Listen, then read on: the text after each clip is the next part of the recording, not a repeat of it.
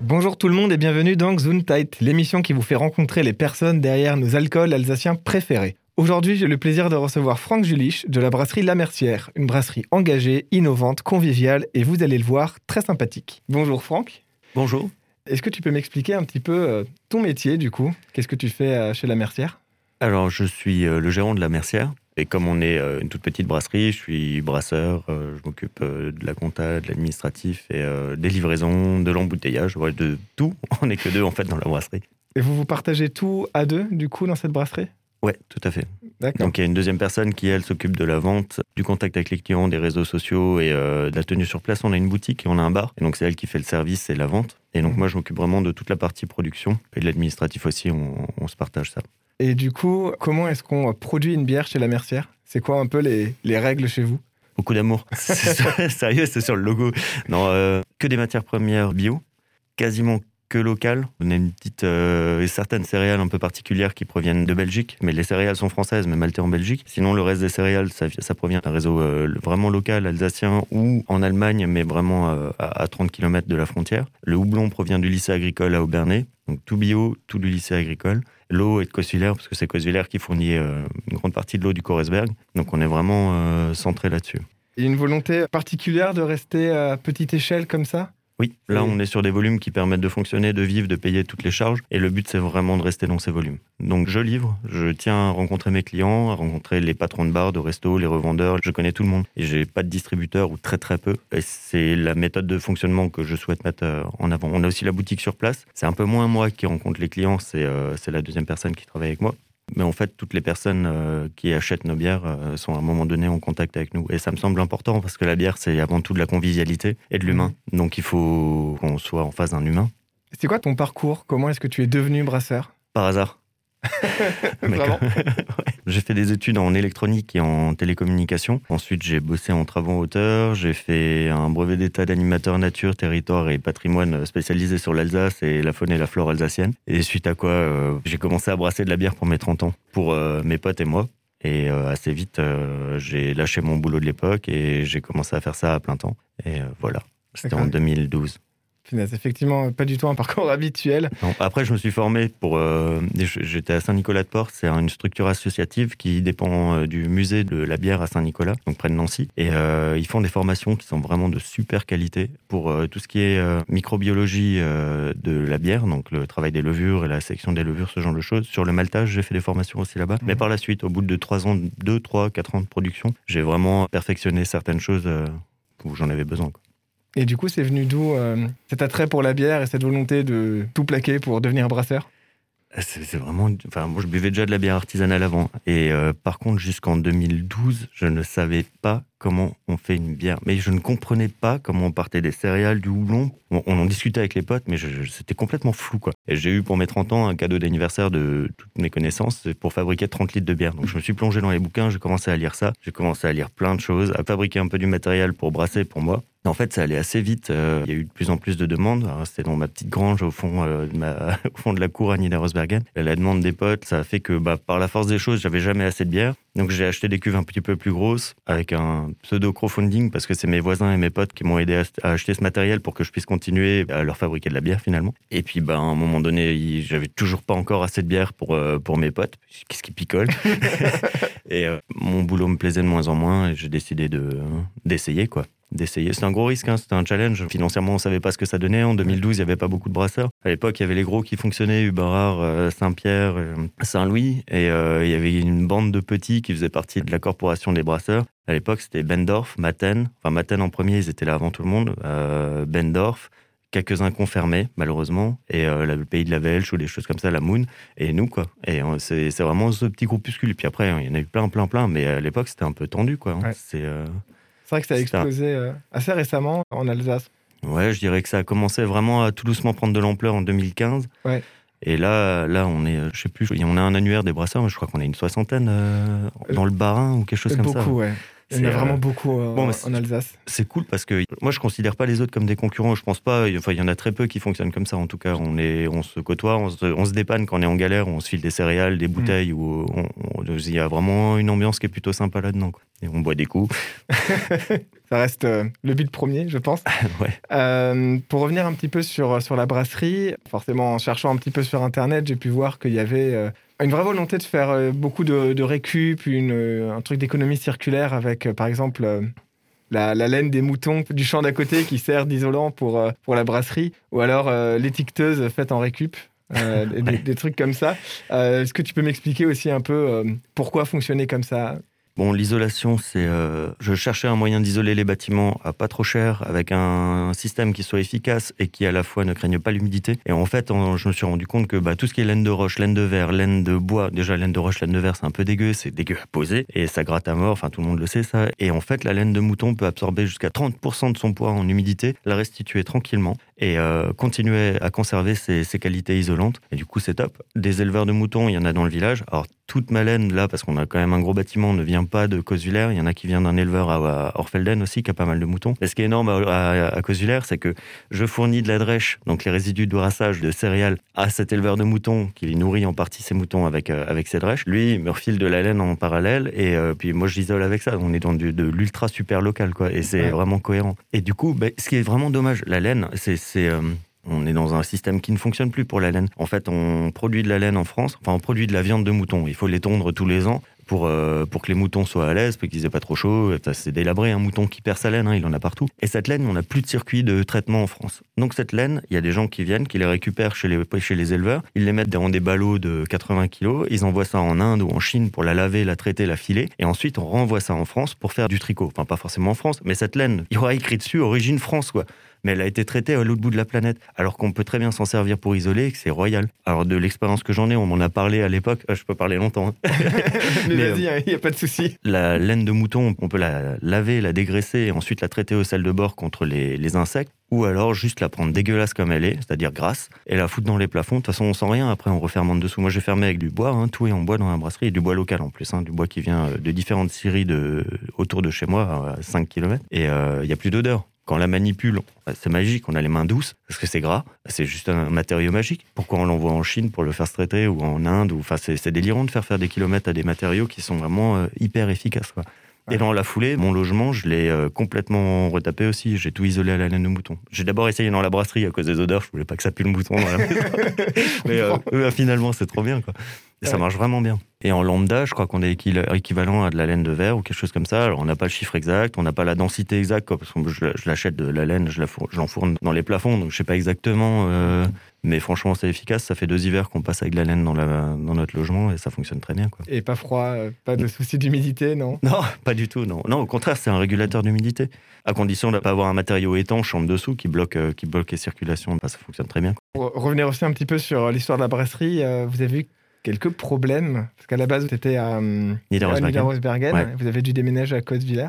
Est-ce que tu peux raconter un peu alors c'est une histoire qui, euh, qui, a été pas mal médiatisée à l'époque. J'avais eu des ennuis euh, dans le cadre du PLU intracommunautaire. Très honnêtement, on a fui ces problèmes et, euh, et tout ce qui était lié à ces enjeux politiques et par la force des choses, c'était assez dur. Surtout déménager la famille, la brasserie. Mon, Niederosbergen, c'est mon village d'origine depuis 4 ou 5 générations. Toute ma famille était là-bas. Et donc je connais tout le monde. C'est hyper agréable d'être dans, un, dans, cet esprit village.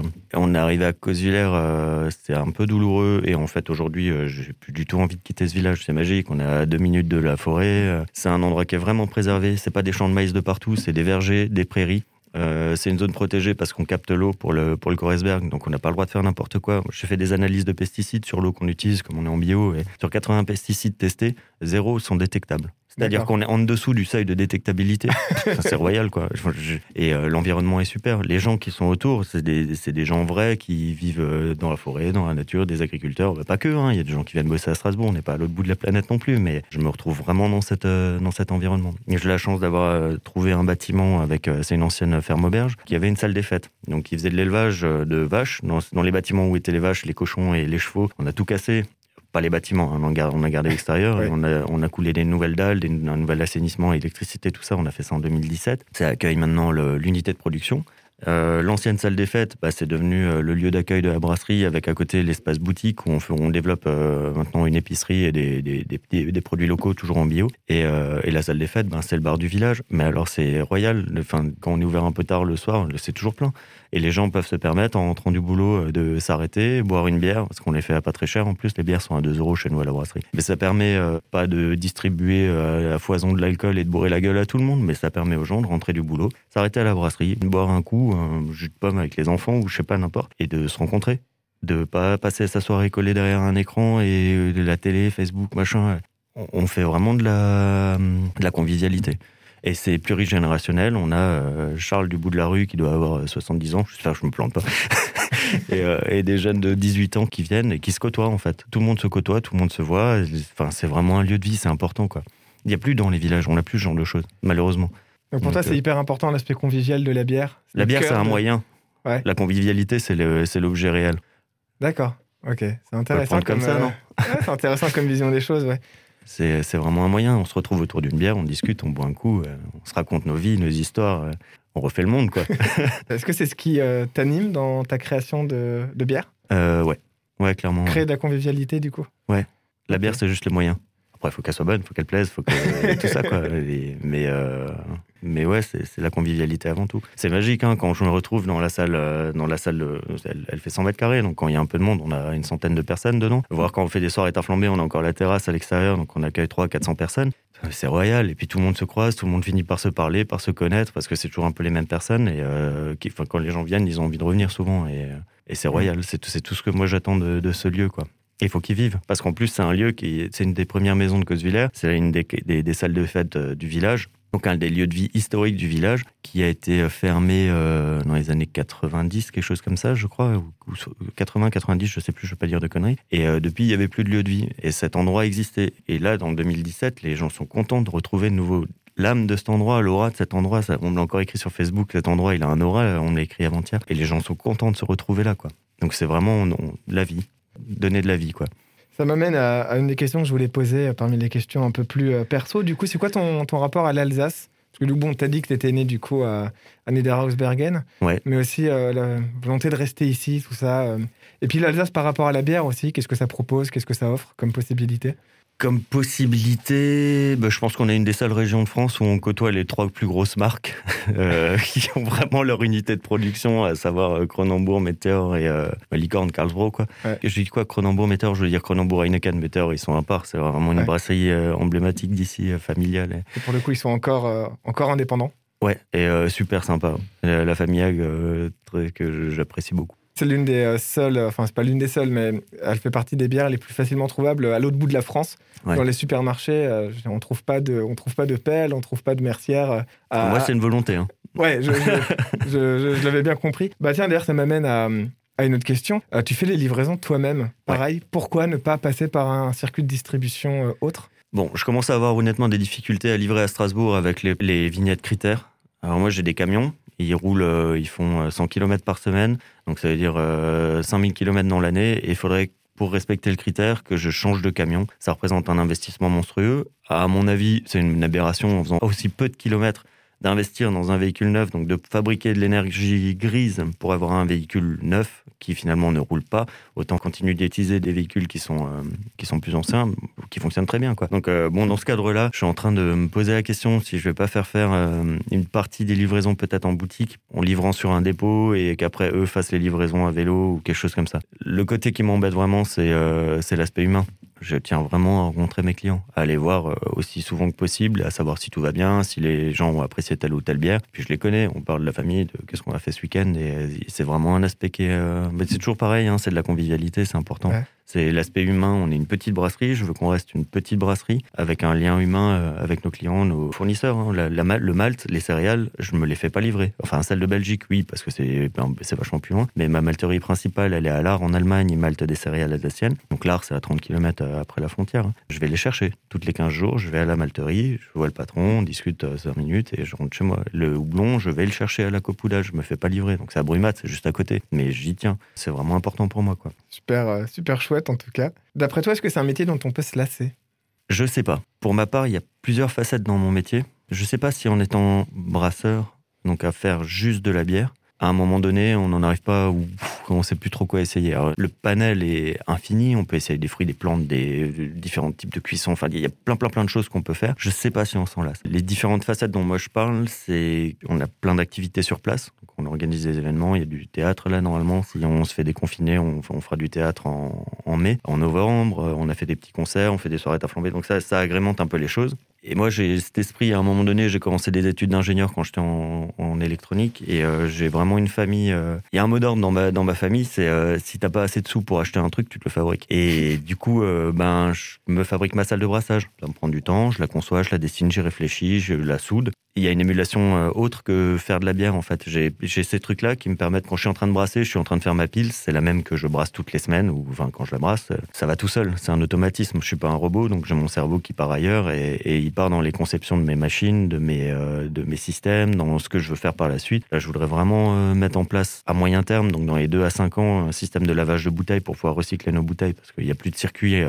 C'est compliqué de faire laver ces bouteilles, franchement, en, Alsace, enfin dans le Grand Est en tout cas. Ailleurs, je sais pas. Euh, et, donc là, je suis en train de réfléchir. Bah, je vais agrandir un bâtiment, je vais installer la machine de telle et telle façon. Je vais, euh, c'est moi qui vais raccorder les lecs, l'eau, les machins, les arrivées. Donc tout ça, c'est l'émulation qu'il y a derrière et ça me fait vibrer. Quoi. C'est pas, hum, je vais au-delà que de faire de la bière. Je conçois tous ces trucs-là et, du coup, je m'en lasserai jamais. Il n'y a pas de limite en fait. Parce que tu fais un peu tout dans la brasserie en fait. Ouais, mais euh, ouais, vraiment tout. Il y a des jours où je soude, il y a des jours où, je fabrique la bière et, voilà. Est-ce que tu peux expliquer un petit peu comment est-ce que tu es venu à apprécier la bière? Dans le sens, euh, on a tous un parcours différent avec, euh, avec l'alcool. Ouais. Et euh, connaître un petit peu le tien. Je tombais dedans quand j'étais petit. tu connais Obélix? Je connais. Sauf qu'ils m'ont laissé continuer à boire. mon père a une tireuse à bière dans sa cave. Moi, j'ai une tireuse à bière depuis que j'habite pour moi. au début, on buvait de la météore. ensuite, on a découvert Storic, qui est devenu la brasserie de bus. Donc, on achetait des fûts chez eux. Et enfin, la, la, bière, ça fait partie, ça fait partie, quoi. J'ai toujours vu mes parents boire de la bière avec une tireuse, hein, pas des canettes, on a une tireuse à la cave. et euh, c'est vraiment, c'est inscrit dans, dans, notre histoire, quoi. Ok.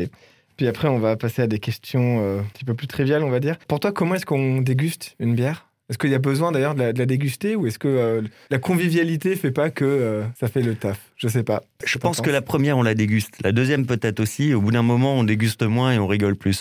Mais euh, ça se déguste, ouais, dans un verre. Une bière, on la boit pas à la bouteille parce que c'est déjà, bah, on se supprime un des cinq sens, c'est les yeux. Le goulot de la bouteille est trop petit pour mettre le nez dedans, donc on supprime le deuxième sens. Et puis finalement, bah, on, la boit, quoi, c'est tout.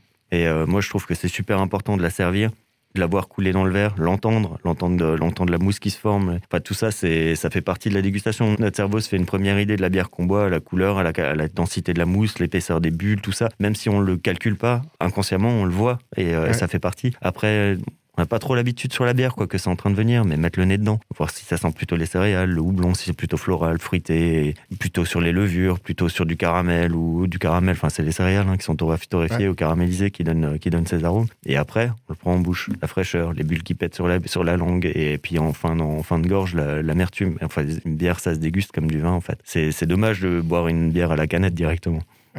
Est-ce que pour toi, du coup, la bière doit aussi se mettre euh, à table, comme le vin, accompagner des plats, tout ça? Euh, ouais, ouais. Il y a des choses super intéressantes à faire. Euh, du coup, quoi? Est-ce qu'il y a des mélanges que tu aimes bien?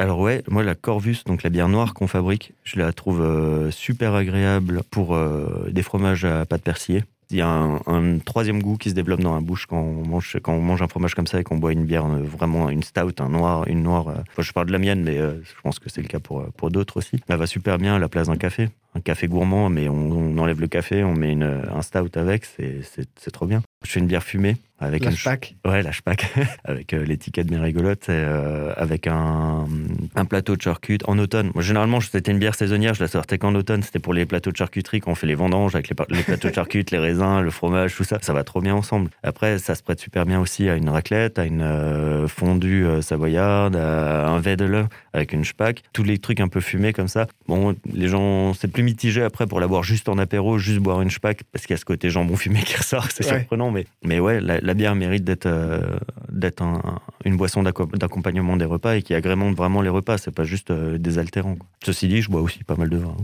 Ensuite, est-ce que tu es plutôt dans l'originalité ou la tradition pour tes recettes? J'ai des bières de base, la Pils, l'Ambrée, la Blanche, c'est euh, assez traditionnel. Euh, je sais que je produis pas aussi autant de, de bières éphémères et de bières exceptionnelles et de trucs avec des fruits, avec du litchi, avec. J'en fais de temps en temps. J'en fais franchement moins que certains autres collègues euh, qui arrêtent pas de faire des, des trucs vraiment exotiques. Il y en a aussi.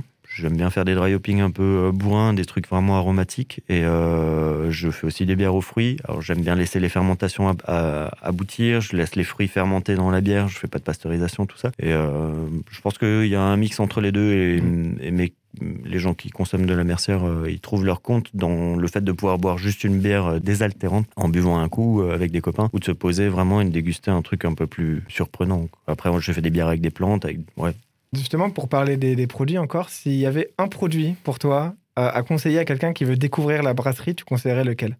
Bon, je pense que la pirate, la pirate, c'est notre IPA, IPA. ouais. Ouais. C'est une rye IPA, il y a 30% de malt de seigle dedans, c'est très aromatique, c'est un peu amer et, et c'est vraiment. euh, c'est un houblon euh, alsacien qui s'appelle le Mistral. On retrouve pas le goût de ce houblon-là dans d'autres houblons euh, américains, japonais ou australiens. Je- c'est que des houblons que j'utilise pas, tout ça. Moi, je, Ouais. j'utilise que de l'alsacien. Mais, mais ce, houblon, il a vraiment un arôme très très particulier qui est, qui est vraiment agréable. Et quand on a sorti la bière, en, cette bière-là, ça devait être en 2014 ou 2015. Elle eu franchement un gros succès. Ça fait partie des bières qui se vendent le mieux à la brasserie. Et euh, il y a certains. Mais le Kitchen Bar à Strasbourg, ils ont euh, un robinet de, de pirates tout le temps, quoi. Et les gens viennent pour leurs pirates. Et si je merde dans mes livraisons, je me fais engueuler par la patronne, par Pascal. Putain, il faut de la pirate, quoi. Et, euh, et voilà, quoi. Je pense que c'est celle-là. Ok. Ben du coup, tu as déjà commencé à y répondre, mais euh, où est-ce qu'on peut trouver les bières de la Mercière? Il y a une carte sur le site. Yes. Mais euh, dans les magasins spécialisés, donc euh, la bièrerie Elkirch, le village de la bière, euh, Bière. Strasbourg Bière Import, pour ceux qui sont euh, le- historiquement ceux avec qui je travaille depuis le plus longtemps, tous les magasins Vivre Bio, Satori Gazo- Gazpressheim, enfin voilà des magasins bio. Ensuite, on a des bars et des restaurants. Mhm. Donc le Kitchen Bar qui est mon premier client en fait, hein. c'est euh, mon, mon premier bar et l'aventure euh, l'aventure est bien agréable. Et après il y a d'autres bars, d'autres restaurants, la brasserie des Haras à Strasbourg, on, on travaillait aussi avec la Carambole qui a malheureusement à fermer maintenant donc en restaurant étoilé. Bon, voilà.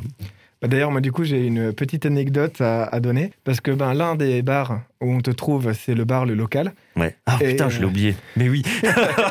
Pardon. Et, euh, et il se trouve que quand j'étais à la fac, euh, notre, notre asso, l'asso des étudiants en musicologie, Ouais. euh, avait un part avec le local. Et c'est la première bière artisanale que j'ai bu là-bas. C'était la blonde de la Mercière.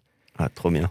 Euh, avant, moi, je buvais des bières. Voilà, je buvais de la Fischer, je buvais de la Skoll, enfin, comme un, comme un ancien lycéen pouvait le faire. Et voilà, première fois que je vais euh, au local, je, je bois une blonde parce que c'était la bière la moins chère. C'était la blonde de la Mercière. J'ai découvert que la bière pouvait avoir autant de goût, en fait. Et du coup, c'est littéralement grâce à toi, grâce à ta bière, que euh, bah, j'aime la bière, que je m'y suis intéressé et que bah, cette émission existe, tout ça. Donc, euh, Putain, je suis super touché.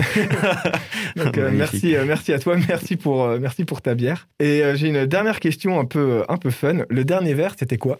Le dernier? Le dernier verre, ouais. Dernier verre que tu as bu, c'était quoi? Du cidre. je fabrique du cidre. J'étais en Irlande. Pas cet hiver parce qu'on était confinés, mais euh, j'étais en Irlande euh, donc en 2019, 10 jours en vacances quoi, et j'ai découvert que là-bas dans tous les pubs, bah, ils ont 50 bières déjà, ils ont des tireuses, mais on est des petits joueurs à côté, et il y a toujours du cidre à la pression, et en fait un cidre super sec, un peu alcoolisé, Ouais. et quand je suis rentré de ça, je me suis dit putain il me faut du cidre, et euh, donc il y a eu un deuxième élément moteur là-dedans, c'est que J'en ai pas parlé avant. C'est ce que je me suis dit dans la liste des. C'est chaud parce que je suis sûr que j'en oublie et des, des importants. À Molsheim, il y a le bistrot du barbu. Mhm. Et donc lui, il me téléphone un jour, il me dit Ouais, Franck, je voudrais faire du cidre, mais euh, j'ai un problème de matos, euh, je sais plus trop ce que c'était. Et je dis Bah, moi, je veux faire du cidre aussi, viens, on le fait ensemble. Donc on a fait un cidre, ça s'appelle le cidre du barbu, parce que lui, c'est le barbu, et voilà. Et donc euh, on a commencé à produire du cidre, euh, du cidre en collaboration, quoi. D'accord, trop Et cool. donc, euh, et en fait, depuis que j'ai du cidre, je bois beaucoup moins de bière. C'est pas que j'aime plus la bière, mais le cidre, c'est vraiment désaltérant, c'est vraiment agréable. Ça se boit tout seul. Ouais, C'est- mais c'est super dangereux parce que le note il tabasse un peu. Il a combien? Un bon 5,5, 6, Quand même. mais il fait rigoler, ouais. D'accord. ça marche. Bah écoute, euh, merci beaucoup pour, euh, pour l'interview. Eh ben, merci à toi. Vous l'avez compris, j'aime beaucoup cette brasserie. C'est pas tous les jours qu'on peut rencontrer la personne derrière l'une de nos passions. Donc encore merci à Franck Julich pour l'interview.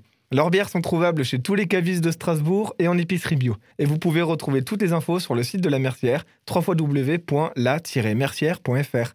Mais même si c'est fait avec amour et passion, l'alcool reste à consommer avec modération. Sur ce, merci d'avoir écouté et à très bientôt pour une nouvelle rencontre dans Tight.